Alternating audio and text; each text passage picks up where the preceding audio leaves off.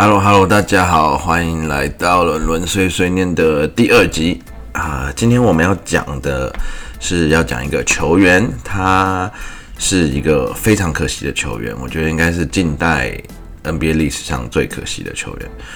那从哪里说起呢？我们就先回顾一下两千年代的 NBA。那时候的 NBA 呢，充满着一群能飞能跳、能运球、能切入、能外线，什么都能来一手的，我们称之为他为摇摆人。最顶尖的呢，有像是 Kobe 啊、LeBron、D Wade、Ray Allen 这种；次一点的，又有像 Paul Pierce、Vince Carter。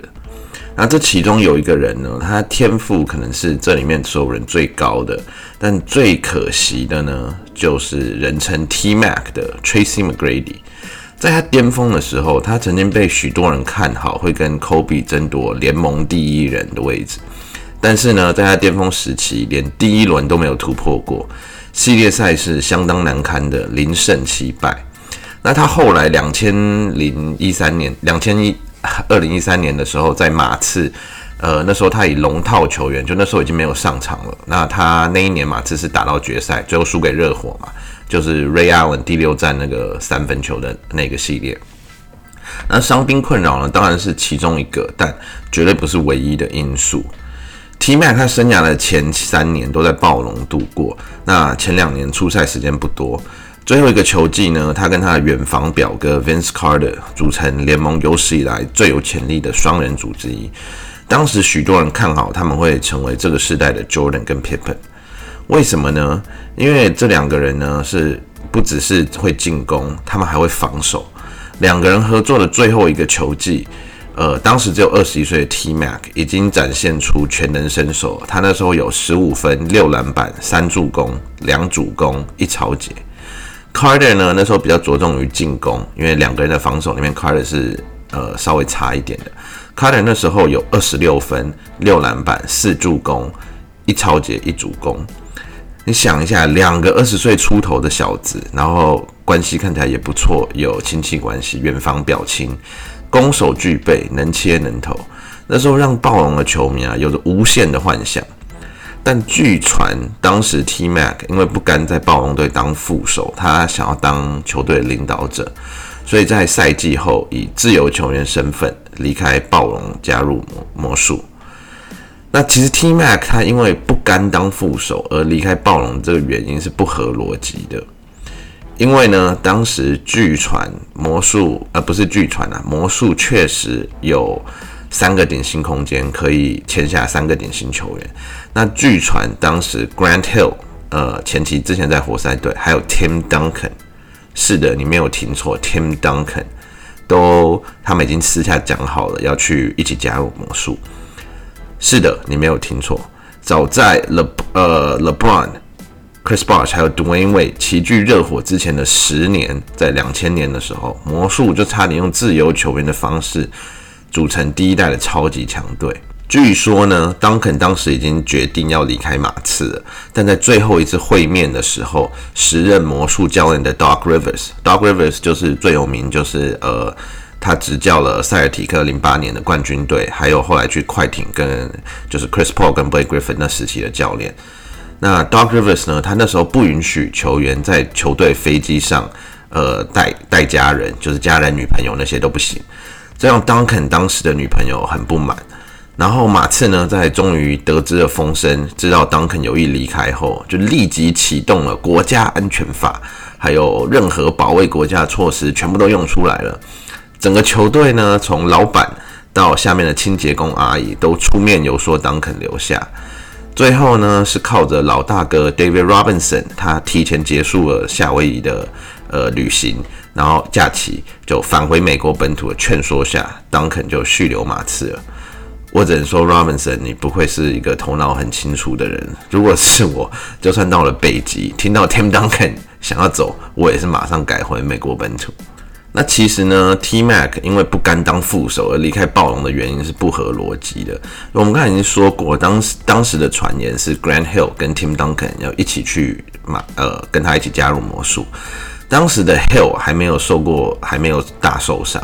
那他的状态呢？可是被好到被各路人马看好，要从 Jordan 手上接下联盟第一人的位置。这点在呃我的一个影片当中呢，我也有讲，我的 YouTube 上一个影片也有讲过。那时候是 Isaiah Thomas，就是一九八零年代的活塞的王牌后卫 Isaiah Thomas，呃，当众人的面就称赞 Hill，就是说你当时就是要来接 Jordan 的棒，所以可见他的。Hill 当时在联盟的地位确实是相当高的。那呃，各位可以去我的 YouTube 看一下这个完整的访谈。呃，一样就 YouTube 搜寻“伦伦 Basketball”，L U N L U N，然后后面就是 Basketball 篮球，B A S K E T B A L L。好，那我们再回来继续讲。所以当时 Hill 的地位是非常高的。那 Duncan 呢？他更是已经在九八九九的缩水球季拿过冠军了，有了冠军戒戒指加持。不管 T Mac 当时有多高的潜力，在这两个人面前，一个是已经拿下冠军了，然后往史上最伟大的大前锋迈进；另外一个是当时大家都认为他是 Jordan 接班人的 Grant Hill。那跟这两个人同队，你再高的潜力，你也是只能当第三号进攻选项嘛。所以呢，反正不管他是基于什么原因，T Mac 就选择了离开暴龙，加入魔术。那结果后来的结果，我们大家都知道了嘛，Duncan 没来。那 Hill 呢受伤只出在市场，Hill 的这个伤势呢到现在不是很明朗，但是大部分大家认为是他在活塞的最后一个球季，在季末的时候，应该是季末吧。那他那时候脚踝受伤了，但是他呃在还没有复原的情况下，他硬是打了季后赛，结果从此以后就可以说是毁掉他的生涯了，跟 Blake Griffin 有点像，也是一样在活塞的最在活塞的时候。呃，受伤了，然后勉强打季后赛，结果从此以后就也算是蛮可惜的啦。那不管怎么样，第一个球季 T Mac 的数据就取得爆炸性的成长，从前年的十五分、六篮板、三助攻、两火锅、一超节，进步到二十七分，这一举提升了十二分、八篮板、五助攻，外带一点五的超节跟一点五的火锅。而 Hill 呢，就饱受了我们刚刚讲的脚踝伤势的困扰。他在魔术待了七年，总共只出赛两百场，一年平均还不到三十场。那也是在这样的情况下呢，魔术就变成 T Mac 的一人球队啦。之后他连两年拿下得分王，但魔术这段期间就是一个一人球队，始终无法突破第一轮。那天像 T Mac 这种天赋这么高的球员。曾经有不少人认为他有机会跟科比相提并论，他究竟为什么会生涯成为一个连第一轮都无法突破的球员呢？呃，这里还是要跟大家推荐一下我的 YouTube，嗯，这一集呢是有一个访谈，里面包含了就我刚才提到魔术骑士的队友 Grant Hill，还有暴龙时期的总经理 Isaiah Thomas，里面有他们对于 T Mac 的生涯的完整的比较完整的一个访谈。那这里呢，我就帮大家总简单总结一下，他们认为 T Mac 到底是出了什么问题，或是缺少了什么。第一个呢，就是大家认为，呃，他没有去打大学，让他的基本动作跟观念都不是很好。呃，观念呢，尤其是观念，又是非常难矫正的。那讲到这里，大家可能会说。基本动作不是从小开始练起的吗？我们看《灌篮高手》里面也有看到，任何人要呃开始打篮球，一开始就是要练基本动作嘛。那另外，对于球赛的解读跟观念，不是进职业联盟后能持续精进吗？可能会有很多教练啊，他们会放影片给你看啊，影片分析师跟你说，哎，你这里的时候应该怎么样怎么样？你应该切底线，不是要去中间后仰跳投。这里的时候你应该过来补防，等等等等。那我认为呢，差别是在于训练的强度，还有指导的人。你高中的时候水准毕竟参差不齐，尤其是北美很多教练甚至没有受过受过正规的训练，只是单纯热爱篮球。当然啦，以 T Mac 这种球星，他加入的呃高中篮球也不会是太差的学校，但毕竟跟大学还有 NBA 这是有相当大的差距。那尤其呢，基本动作是非常讲究细节的，受到正规的训练非常重要。那另外一方面呢，球赛的解读，这个是本身就是一个很主观的东西。这也是为什么很多巨星球员，我们会说他不受教，很难接受教练的指导，就是去 play the right way，呃什么才是正确的方法，因为这些巨星球员他们的能力非常的强，个人能力非常的强。那他球都投进了，然后你跟他讲说，哎，你这里呢其实应该采用后仰转身出手，而不是普通的后仰出手。这个呃，一般的巨星球员可能很难很难听得进去。不要说巨星球员，连我们自己打球的时候都是这样子。啊，我球都进了，你还跟我讲说，哎，你这球应该怎么样打，应该怎么样打？这样子确实有一些人是没有办法接受的。但是其实呢，魔鬼就是在细节里。举例来说，如果我真的是要从很细节的一面去解读球赛，我可能会说：哦，这一球你看，对方的防守阵型偏左，那我上一球也是往左攻，所以我这一球要切入右边。那我应该采取什么方法往右切呢？我可以做一个最简单的 crossover，从左手把球运到右边。我可以做一个胯下的 crossover，从左手然后经过胯下运到右边，或者我可以采取背后的 crossover。把球从左边左前方经过背后，然后转移到右边。这三招呢，可能会帮我各自创造出五公分、十公分或二十公分的空档。那再回到我们前面说的，当你个人能力足够的时候，这个五公分、十公分、二十公分的空档的差异可能就没有差，因为你都会进。但是当你的年纪大了，你的体能下降下降。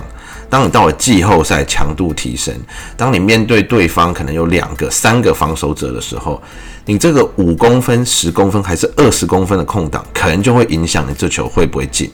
那一场球下来，如果你老是采取最难的方式，跟最简单的方式相比，你一场球下来可能进球可能差个两三球，两三球就是四到六分嘞。在季后赛这种高强度的比赛，这些细节可能就会变成输球跟赢球的关键。可能就是你成为一个伟大的球员，或者是一个普通球员的差异。那另一个 T Mac 被人诟病的，就是他在场上的态度问题。很多人老是觉得他看起来就是，嗯，好像懒懒散散的，用我们台湾话讲就是刷 hình 刷 hình 这样子，好像觉得，诶，他不是不是很尽力打球这样子。那 Isaiah Thomas 就是当初在暴龙选进他的总经理，对此的解述是说，T Mac 的天赋太高。他能早一步比其他人预测到下一个 play，而且预先站好位置，做好准备，所以他看起来总是有一点这种 lack sense of urgency，就是没有急迫感，没有迫切感这种感觉。那 Thomas 甚至提到，他当初会选进，呃，他是在一九九七年第九顺位选进直接高中跳级的 T Mac。Thomas 甚至提到，他当初会用这个也算是蛮高的顺位选 T Mac，就是因为。他看起来懒懒散散的，那 Thomas 的说法呢？当然不是真的，因为他懒懒散散而选他。Thomas 的说法是说，T Mac 的天赋太高了，所以他看起来在场上一切就是非常的简单，没有那种呃投一些很难的球，或者是呃感觉就是过不了人啊，硬要用推挤或碰撞了。他总是很很很轻松的做到他想要做的事情。那 Hill 呢，在这边也帮 T Mac 说话，他说。很多人批评 T Mac 懒懒散散的啊，看起来没有获胜的欲望啊，不像 Jordan 跟 Larry Bird 这样子一样，就是上了场就是要不顾一切的打败对手。还有的说法是说呢，你一个没有获胜欲望的人，没有一个一个呃没有那种想要尽全力去打败对手的人，这怎么可能拿下得分王？其呃 T Mac 呢，他在零二零三零三零四两个球季各以三十二分跟二十二分成为联盟的得分王。这个呢，让我想到另外一个故事，就是 Allen Iverson。很多人批评 Iverson 说他不练球，然后不去就不去训练，不不练球。我觉得这是蛮好笑。当然，我们不知道实际的情况是怎么样啊。我觉得，呃，如果有这种传言传出来的话，大概他可能真的常常不去练球，但是也不可能到完全不练球。怎么可能有一个人？在 NBA，Iverson 当了，他应该是当了四届还五届的得分王。你各位认为，一个不练球的球员有可能拿到 NBA 得分王，得到 Iverson 生涯这样的成就吗？你觉得他真的是每天起来呢，喝一下酒，然后去公园投个篮，然后就去 NBA 上场，这样得个三四十分吗？这当然是不可能的嘛。那好，我们再回到 T Mac 的身上。T Mac 呢，最终因为在魔术那几年的，就是艺人球队。一直过不了第一轮，他最后零四年被交易去火箭，组成我们知道的姚麦连线。但是呢，他悲情的生涯并没有因此而停止。到了火箭后呢，他自己跟姚明都是伤病不断。那在火箭的这段时期，也是没有突破第一轮。最后呢，一零年他被去交易去的尼克。那接下来又辗转在活塞跟老鹰各打了一年。最后就是一三年去马刺，呃，就是打到他们决赛的那一年。但那时候他就是已经是一个龙套球员的啦，就是都没有再上场。那最后呢，我的总结就是 T Mac 他让我们留下了一个无限的想象空间。以他的天赋，假如他不是直接跳级从高中去打 NBA，而是先打一年或两年的大学篮球，打好了基础，或者是如果他当时没有离开暴龙，他跟 Vince Carter 可以达到什么样的高度呢？如果又或者是如果 Duncan 当时去了魔术，又或者是 Hill 如果没有受伤，又或者是去火箭的时候 T Mac 没有受伤，姚明没有被迫提早退休，这有太多的想象空间，有太多的如果如果。但是我套句林俊杰的歌词来说，人生是没有如果的。好，那今天的节目到这里就结束了，非常感谢各位的收听。在这里还是要提醒各位一下，麻烦各位到我们的 FB 还有我们的 YouTube 去参观一下。FB 呢，请各位搜寻“伦伦碎碎念”。那 YouTube 呢，这是我刚才已经说过好几次的，我知道很烦啦。伦伦 Basketball，L U N L U N B A S K E T B A L L。谢谢各位的收听，我们下一集再见喽，拜拜。